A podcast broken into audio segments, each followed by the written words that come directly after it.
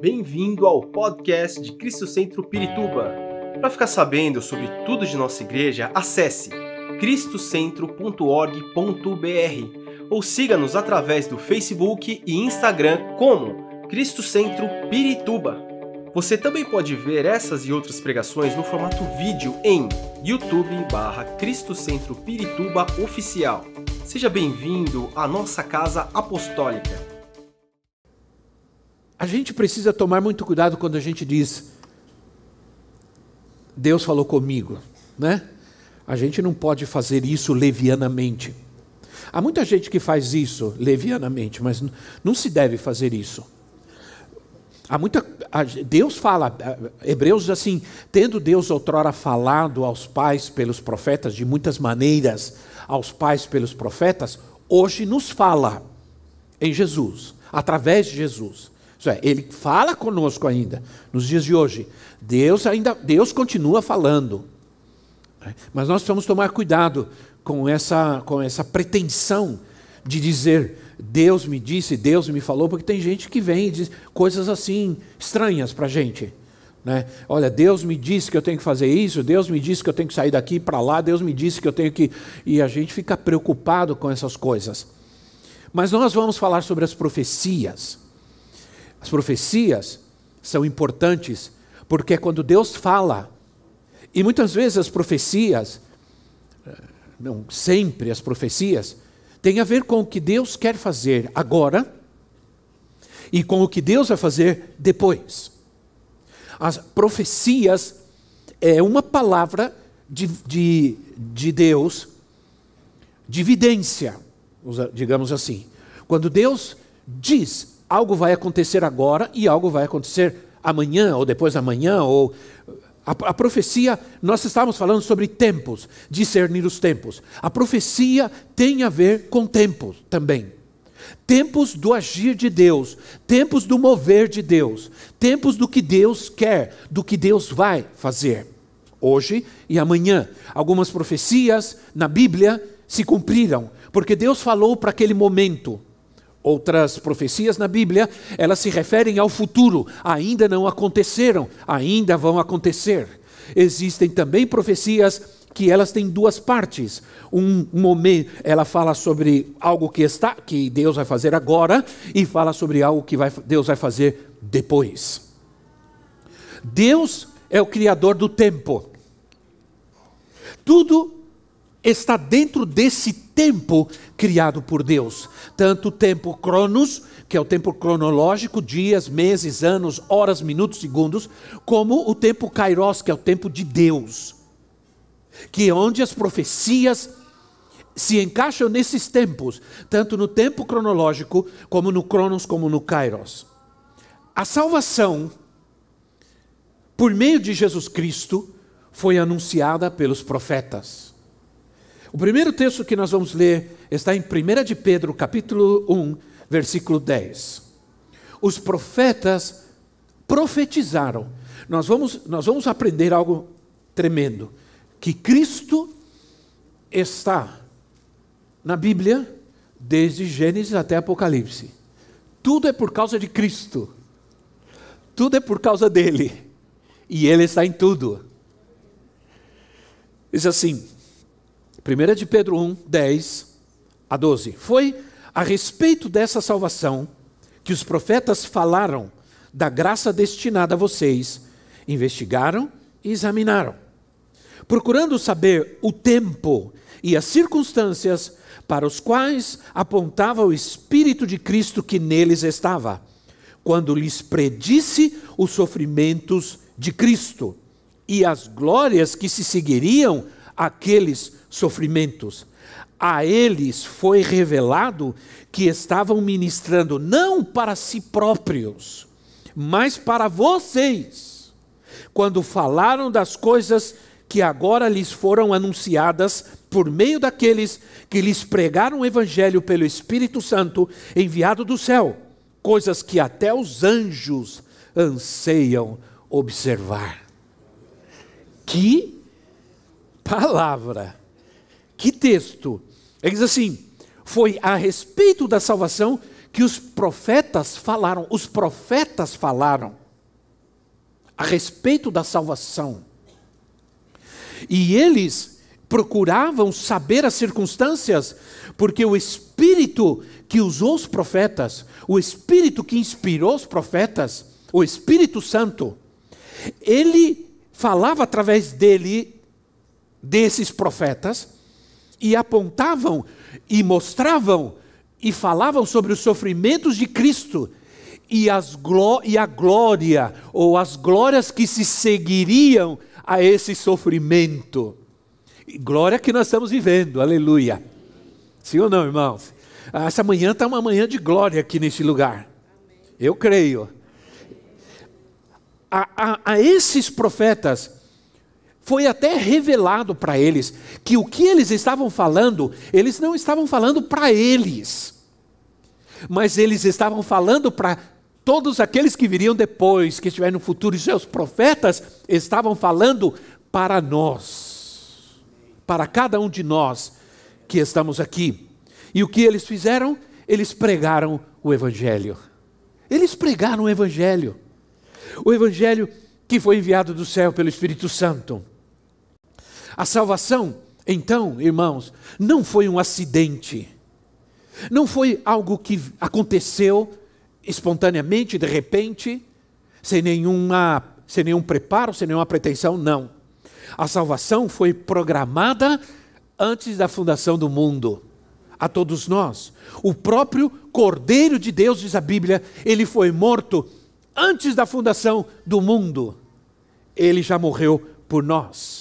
Apocalipse capítulo 13, versículo 8 diz isso. Apocalipse 13, 8. A segunda parte do texto, daqueles cujos nomes não foram escritos no livro da Bíblia, da vida, perdão, do Cordeiro, que foi morto desde a fundação do mundo.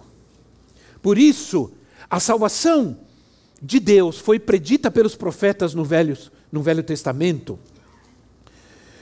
que falaram inspirados pelo Espírito Santo. Toda profecia é inspirada pelo Espírito Santo. Então, irmãos, a salvação foi pré-ordenada por Deus. Cada um de de nós que estamos aqui, já quando uh, viemos a esse mundo, nossa salvação já estava pré-ordenada por Deus. O Cordeiro de Deus já havia morrido pelos nossos pecados, não somente há dois mil anos atrás, mas desde a fundação do mundo. Ele já tinha olhado para nós e já tinha nos visto na Sua presença, na Sua glória. Aleluia! Isso é algo é, maravilhoso, a nossa mente não consegue imaginar isso. Alguns de nós ouvimos isso e, e, parece que, eh, porque a gente, a nossa mente é tão limitada que a gente não consegue realmente absorver isso da forma que deveríamos absorvê-lo. Eu creio que se nós pudéssemos imaginar a extensão do amor de Deus durante toda a história da humanidade, nós já estávamos no seu coração, nós já éramos alvos da sua salvação. Isso é maravilhoso. Isso nos, nos faria pular da cadeira, jogar a cadeira. Não, não joga a cadeira, não. Só pula só. Então, olha, Deus anunciou a salvação algumas vezes. Alguns milênios atrás, ele anunciou com antecedência, para que fique claro que ele está no controle de todas as coisas e que ele é Deus. Por que ele fez isso? Por que ele fez isso? Porque ele anunciou. Ele disse: Eu anuncio para que não venha ninguém e diga que é, foi ele quem fez isso. Eu anuncio para que vocês saibam que eu sou Deus e eu estou no controle de todas as coisas que eu fiz, eu faço e eu farei farei. Aleluia. E por isso Isaías 48, Isaías 48, 3 e 5, e eu me envolvi com tantos versículos, com tantas passagens bíblicas, que eu não vou poder lê-las todas, não muitas, porque Deus começou a falar e Deus me envolveu, e me envolveu, e me envolveu, e não existia nada ao meu redor, somente o Senhor e a palavra, e era Deus falando. Isaías 48, 3 assim: Eu predisse há muitas coisas passadas, olha só, eu predisse as coisas passadas, minha boca as anunciou, e eu as fiz conhecidas. Então repentinamente agi, e elas aconteceram. pois eu sabia o quão obstinado você era. Os tendões do seu pescoço era ferro, a sua testa era bronze. Por isso há muito lhe contei essas coisas, antes que acontecessem. Eu as anunciei a você, para que você não pudesse dizer: Meus ídolos as fizeram, minha imagem de madeira e o meu Deus de metal as determinaram. Deus está dizendo: Não, eu fiz, eu falei. Eu falei e fiz, eu falei e vou fazer, para que vocês saibam que sou eu. Nós vamos ter essa certeza, irmãos. É, é preciso crer na palavra de Deus, é preciso crer num Deus soberano, num Deus que é real, amoroso e bondoso em qualquer circunstância, mesmo quando passamos com, por momentos como esses tão difíceis que nós estamos passando. As profecias a respeito de Cristo são evidência da sua realidade e da sua divindade de que Ele é Deus. Existem muitas profecias a respeito de Cristo. Não vou poder falar sobre todas elas, é, porque são muitas, muitas. Mas são profecias a respeito de Cristo e da sua obra de salvação. Vocês, Jesus mesmo disse em João 5, versículo 39, João 5, 39, ele diz assim: Vocês estudam cuidadosamente ah, as Escrituras, porque pensam que nelas vocês têm a vida eterna, e são elas, as Escrituras, que testemunham, que falam ao meu respeito. Foi Jesus quem disse essas palavras. E quando a Bíblia, o Novo Testamento, usa essa expressão Escrituras, está se referindo ao Antigo Testamento. Ao Antigo Testamento, e Jesus disse: as Escrituras, elas testemunham, elas dão testemunho, elas falam ao meu respeito. O Antigo Testamento, as profecias disseram que Jesus nasceria da semente da mulher. Isso está em Gênesis capítulo 3. Lá em Gênesis capítulo 3, logo depois da queda, veio a palavra do Senhor dizendo que a semente da mulher destruiria a semente do maligno, do diabo, que pisaria a cabeça da serpente. Isso aconteceu na cruz do Calvário nascido de mulher, não nascido de homem, presta atenção, porque ele nasceu pelo Espírito, ele foi engendrado pelo Espírito Santo, e eu espero que eu não tenha usado uma palavra em espanhol aqui. Nascido de uma virgem, a palavra, os profetas disseram que o Messias, que o Salvador nasceria de uma virgem. Isso está em Isaías, capítulo 7 disse, a profecia diz que ele nasceria em Belém, e tem muita profecia, eu vou mencionar algumas apenas, umas poucas, porque não temos tempo. Nasceu em Belém, Malaquias capítulo 5, diz que ele nasceria, e tu, Belém, Efrata, de ti sairá aquele que é o Salvador, o Senhor. E tu, Belém Efrata, ele será chamado Emanuel, Isaías capítulo 7. Ele será chamado Emanuel, que significa Deus conosco. Foi ele, ele foi precedido por um mensageiro. A, a, a, as profecias falaram sobre isso. Isaías 40, Malaquias 3, disse que alguém viria para abrir o caminho, para profetizar e falar e para manifestar a vinda do Redentor, o Senhor. Nós sabemos que João Batista fez isso. Também as profecias disseram que ele entraria em Jerusalém montado em um jumentinho. Imagina isso, a, a, a, os detalhes desta palavra, desse propósito de Deus. Zacarias capítulo 9 fala sobre isso, o profeta Zacarias, que ele entraria, que ele seria adorado neste momento, que ele seria louvado neste momento, e entraria o rei, o seu rei vai entrar montado em um jumentinho, coisas extraordinárias que jamais ninguém imaginou. E também as profecias disseram que ele seria vendido, que ele seria traído por 30 moedas de prata. Zacarias, capítulo 11, fala isso também. Eu poderia passar aqui a tarde mencionando as profecias e o cumprimento de, de, de, algumas dessas profecias e outras mais profecias, muito mais profecias que ainda não aconteceram, mas que vão acontecer ainda. E sobre essas é que nós precisamos falar. o que nós precisamos urgente, irmãos, porque tudo é sobre Cristo. Tudo é sobre a igreja. Toda a Bíblia, todos os profetas nos levam a Cristo. É um caminho, é um caminho profético, é uma direção profética.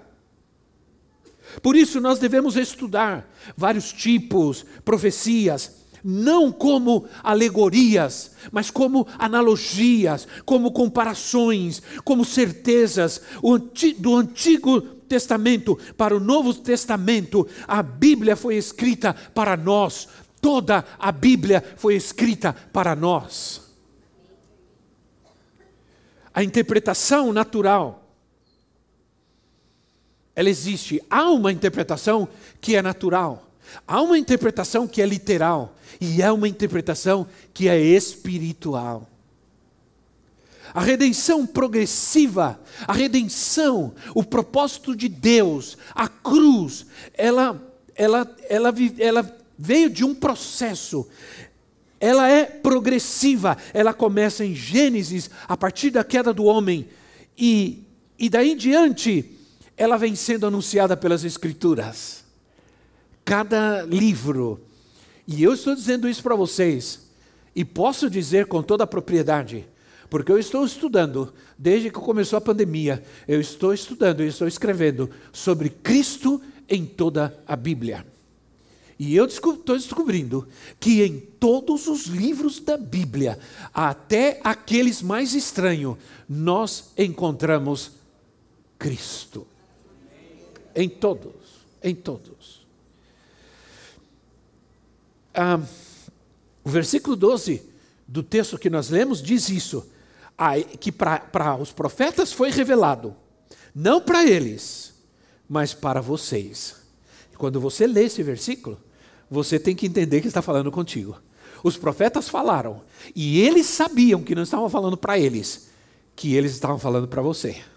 Aí você toma em sério isso daí. Que está falando para você. O Antigo Testamento e os profetas, eles revelam os atos redentores de Deus que abrangem uma história de séculos, como as profecias e o cumprimento dessas profecias. Jesus não somente ensinou que, o, que o, o, o Antigo Testamento dava testemunho dele, mas ele também ensinou. E ele viveu isso. Ele não somente ensinou, mas ele viveu na sua vida. Ele cumpriu e ele ensinou as Escrituras. Eu não vim destruir a lei, eu vim cumprir a lei. Eu não vim desfazer o que está escrito, eu não vim desfazer o que está lá, eu vim cumprir, porque aquilo falava de mim. Jesus nos ensinou. Deus está trazendo sobre nós, preste atenção que eu vou te dizer. Deus está trazendo sobre nós uma responsabilidade profética porque muitos não estão vendo isso e não estão crendo. Não estão crendo, estão ignorando, estão fazendo de conta que não é com eles, que não existem. Não existem profecias para hoje. Estão dizendo, isso não foi escrito para nós, isso foi escrito para os, ah, para os israelitas, isso foram, foi escrito para os judeus. Isso é verdade, mas não é toda a verdade. Foi escrito para eles e foi escrito para nós, porque nós herdamos, nós herdamos toda a mensagem profética feita, dada a Israel, nós herdamos essa mensagem, nós herdamos essa redenção para nós, nós também fomos chamados para ser herdeiros, nós fomos adotados como filho, nós fomos enxertados na videira que é Cristo. Oh, glória! Aleluia! Então nós precisamos prestar atenção, nós vamos crer no que disseram os profetas, e quais profecias ainda não se cumpriram. Muitos estão negando o Antigo Testamento por causa disso. Infelizmente, há muita acomodação, muita acomodação. Parte da igreja está acomodada, não está entendendo os tempos, porque esses tempos eles são proféticos, eles não são entendidos naturalmente, não podem ser entendidos naturalmente. Nós falamos no começo do ano sobre revelação. O que é revelação? Nós dissemos que nós precisamos de revelação.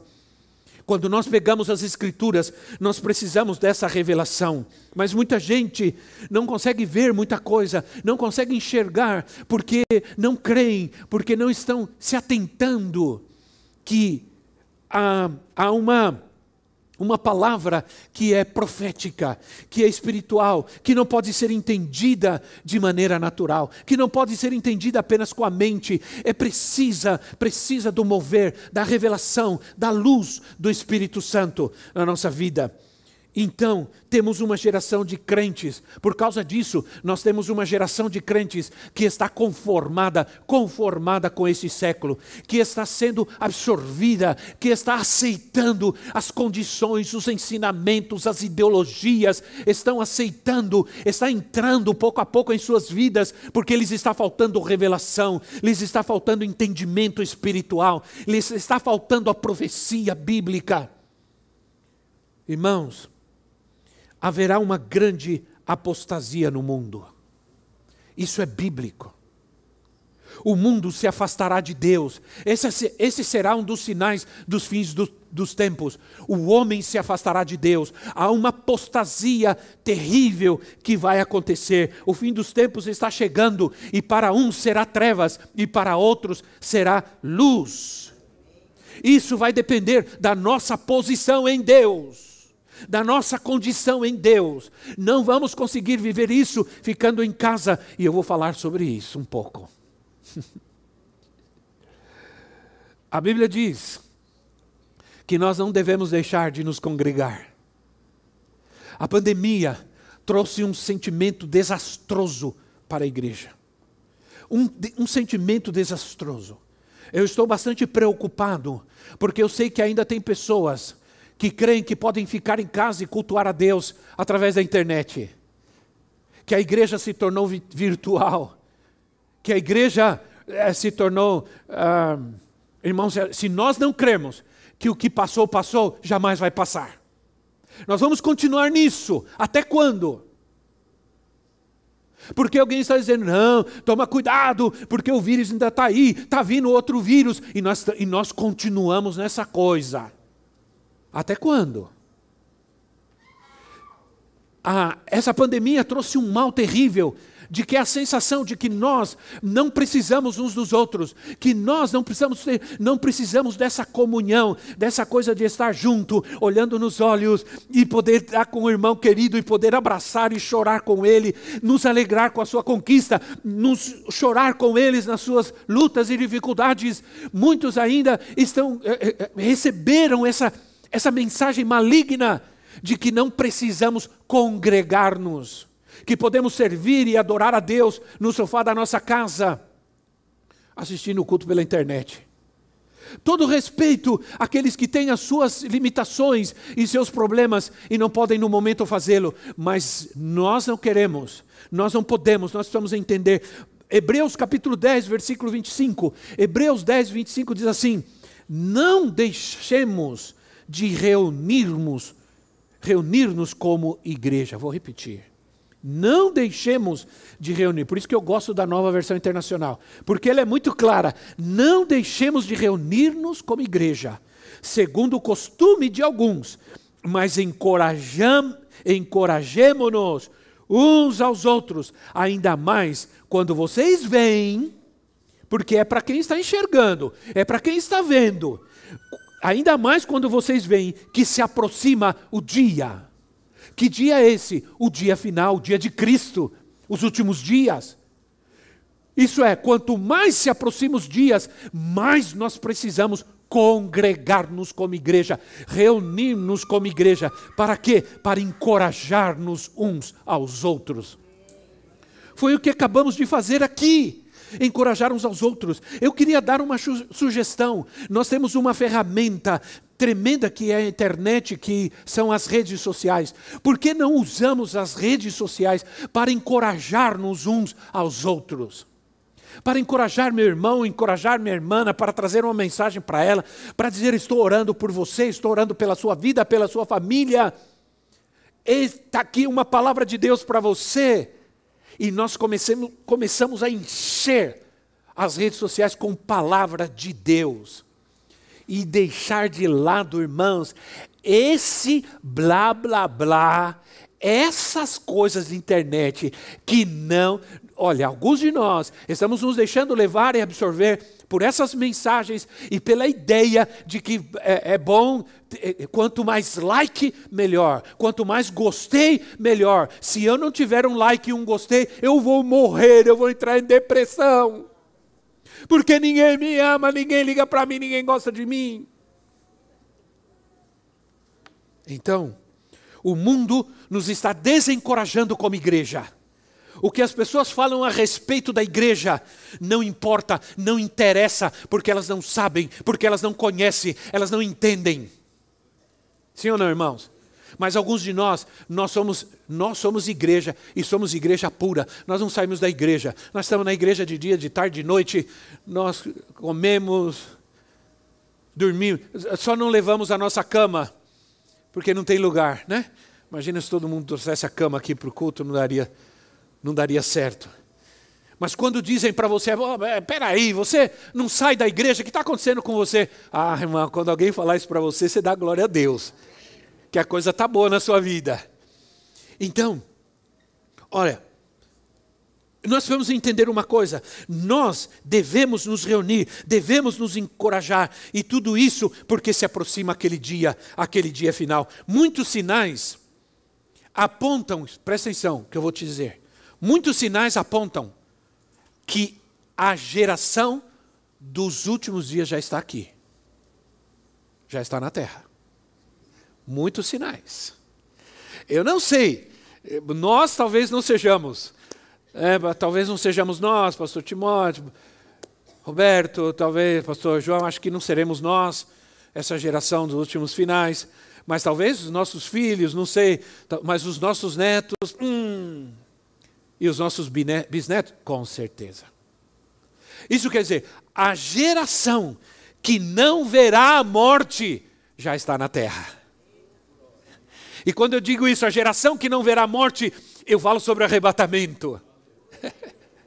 Porque uns serão ressuscitados, e serão, o mar dará os seus mortos, enfim, o povo, se, aqueles, os salvos serão ressuscitados, mas muitos nem verão a morte, porque serão arrebatados em vida. E essa geração, segundo a gente entende no Espírito, os estudiosos estão dizendo que ela já está aqui. Essa geração já está aqui na terra. Isso quer dizer que os dias, o dia final, os últimos dias estão próximos, irmãos bem próximos. Entende? Mas eu creio que algo nesse tempo vai acontecer com a igreja, aí onde eu quero entrar na palavra de Deus para nós. Palavra profética. Amém? Você recebe? Você vai receber essa palavra para a sua vida, você vai crer nela. Aleluia. Eu quero que você creia, por isso eu preciso de muita atenção, que você preste atenção aqui, não se distraia. Eu creio que nesse tempo vai acontecer na igreja algo que vai atrair as gerações, sem que tenhamos que fazer coisas milaborantes, sem que tenhamos que oferecer alguma coisa. Simplesmente elas virão, sabe por quê? Porque alguém vai dizer: vamos para lá, porque lá está chovendo. Lá está chovendo. O que quer dizer isso? Quero dizer que tempo de chuva e tempo de seca são tempos proféticos na Bíblia.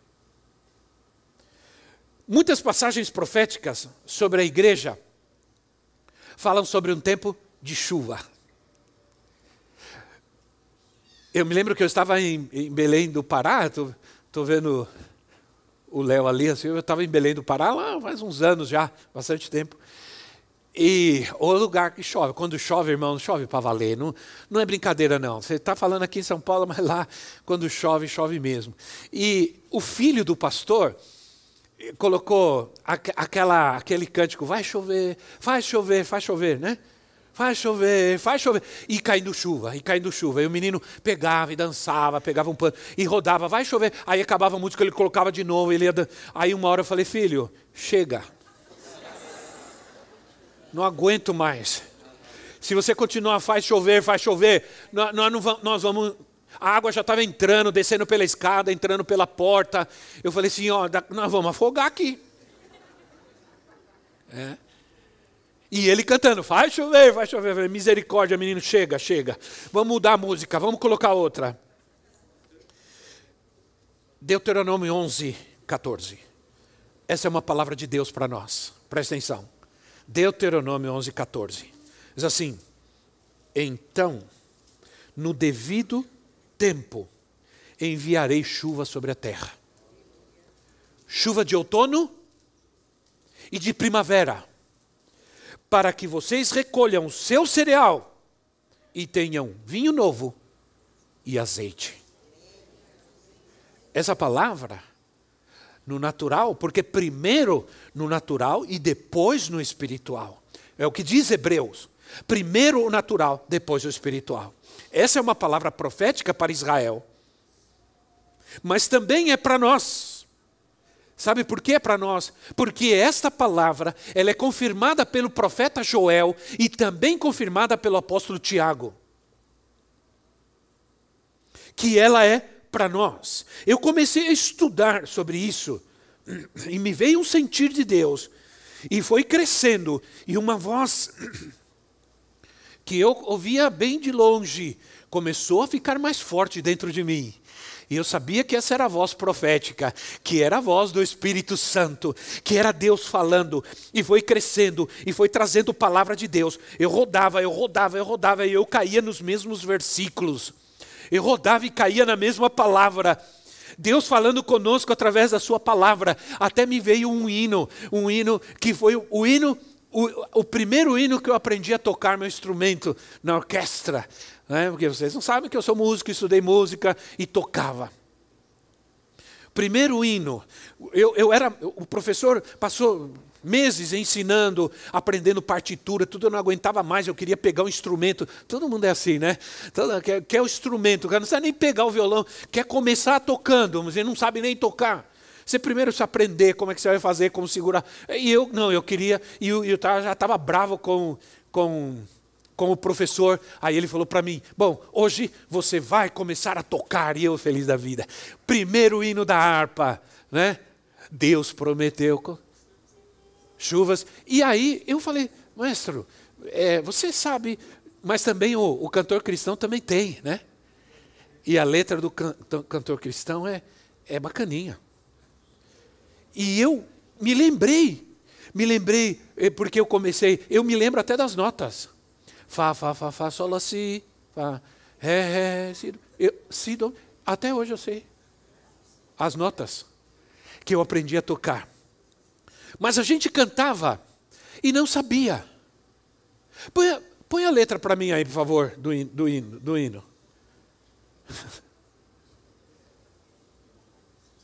Porque fala de chuva. Fala de chuva. Chuva. Olha só que esse é do, do, cantor, do cantor cristão. O meu companheiro adorador já levantou, vai lá. Ele, ele sentiu a presença, ele sentiu a unção. Ele sentiu a unção, irmãos. Diz assim: chuvas de bênçãos teremos. E é promessa de Deus.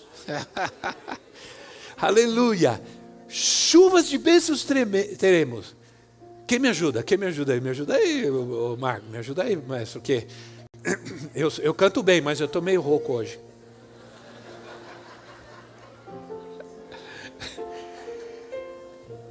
E eu estava preparando e ouvindo essa música assim, desse jeito. Eu comecei a. E aí vieram as lágrimas, as lembranças. Eu dizia, Senhor, eu cantava isso e cheguei a tocar, mas eu não sabia o que significava. Né? Não era um chuva, chuva, era, era promessa, era palavra profética, era unção de Deus, era bênçãos. Vamos tentar? Vamos tentar? Aí sentado como você está mesmo assim. Só para você sentir que coisa gloriosa.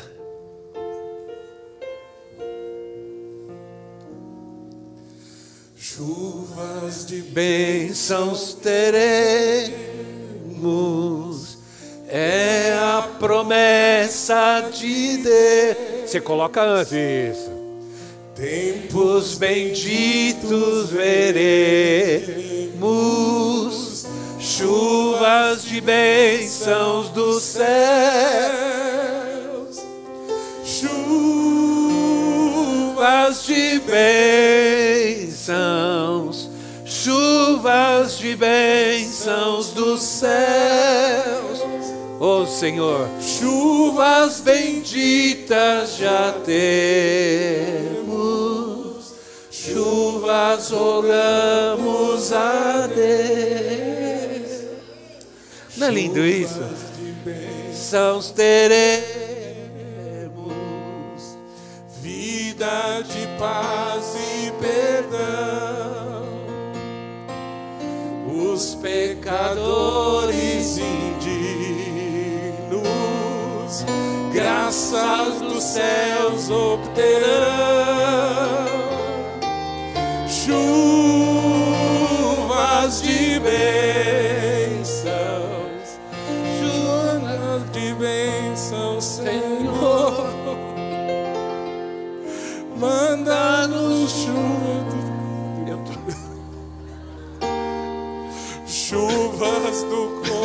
Consolador. Amém. Obrigado. Eu misturei as letras. Obrigado, Marco. Eu misturei as letras, irmão. A culpa foi minha.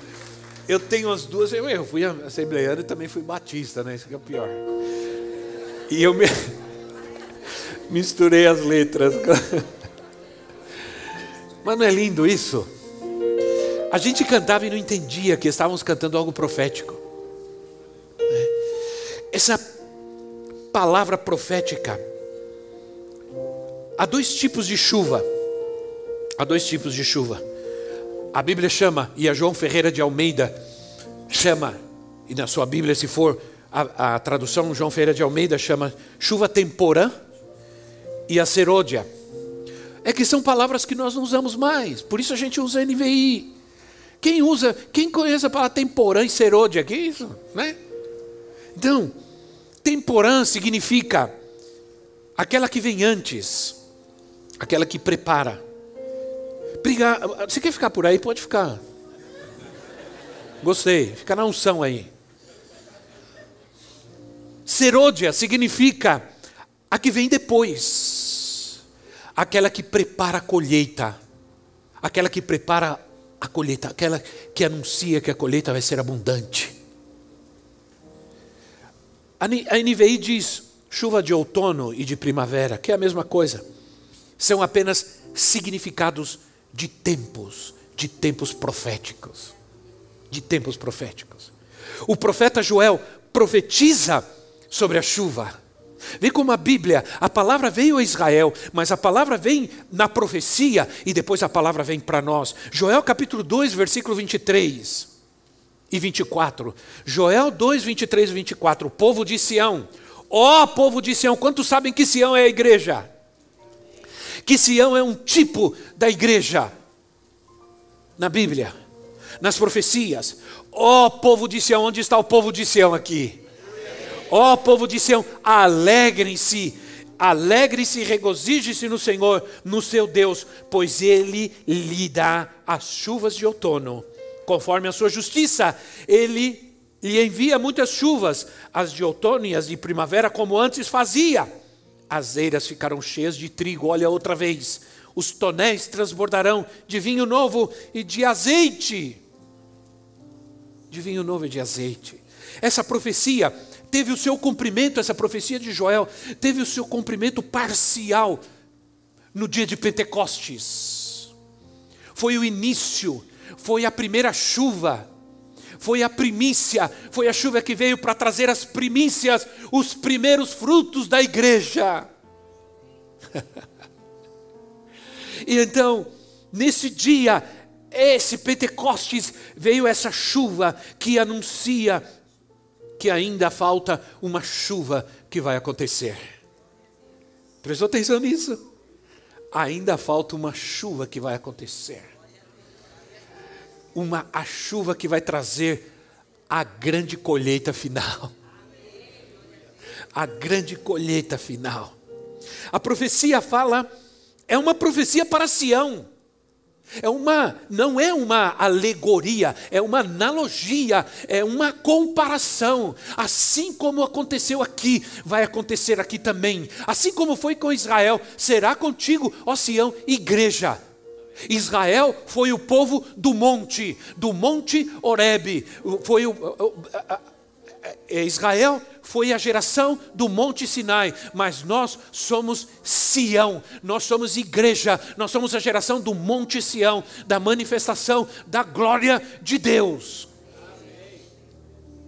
A profecia fala sobre Pentecostes, mas ela vai continuar até chegar na igreja.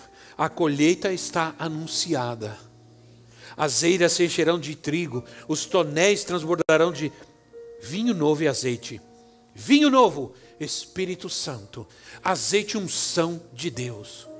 Estamos falando de uma chuva, do, uma chuva poderosa, um derramar poderoso do Espírito, uma inundação do Espírito Santo e da unção de Deus.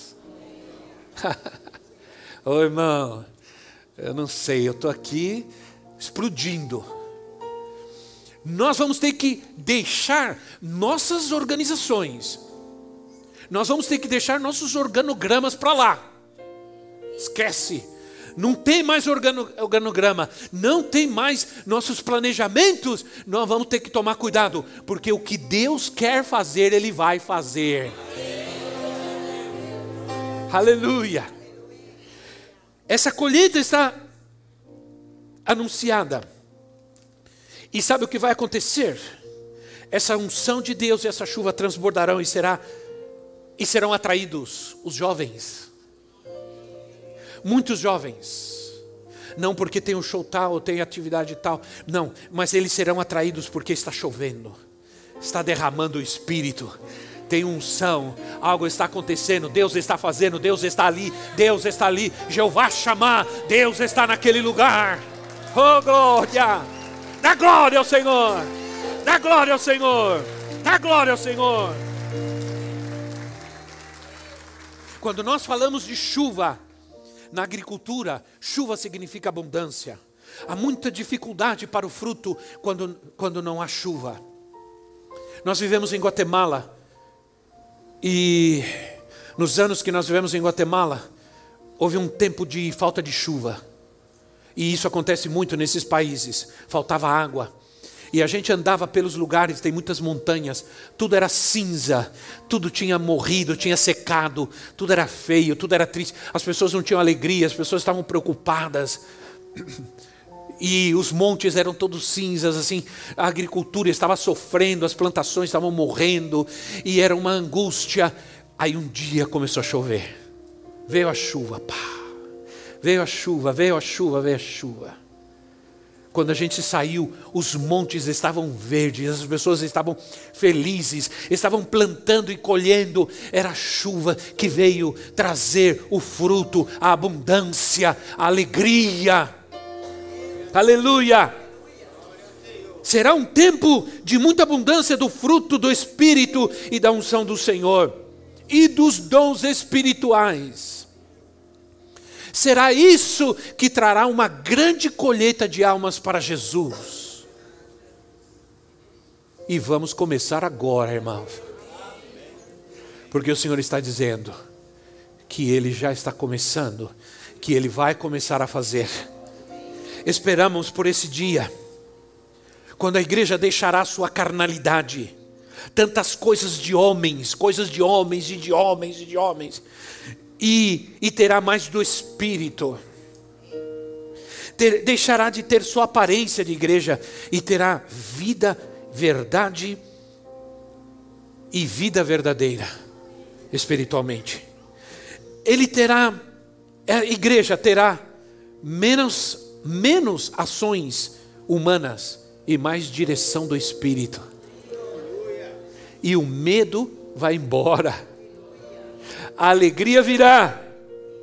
Meio, mesmo no meio de tantas lutas, não haverá mais desculpas. Bendito Deus. veremos mesmo aquilo que sempre dissemos e cremos e cantamos e nunca vimos a glória de Deus. Nós veremos a glória do Senhor. Esperamos que esta mensagem tenha te inspirado e sido uma resposta de Deus para a sua vida. Quer saber mais sobre Cristo Centro Pirituba? Siga-nos nas redes sociais no Facebook, Instagram e YouTube, ou visite nosso site em cristocentro.org.br.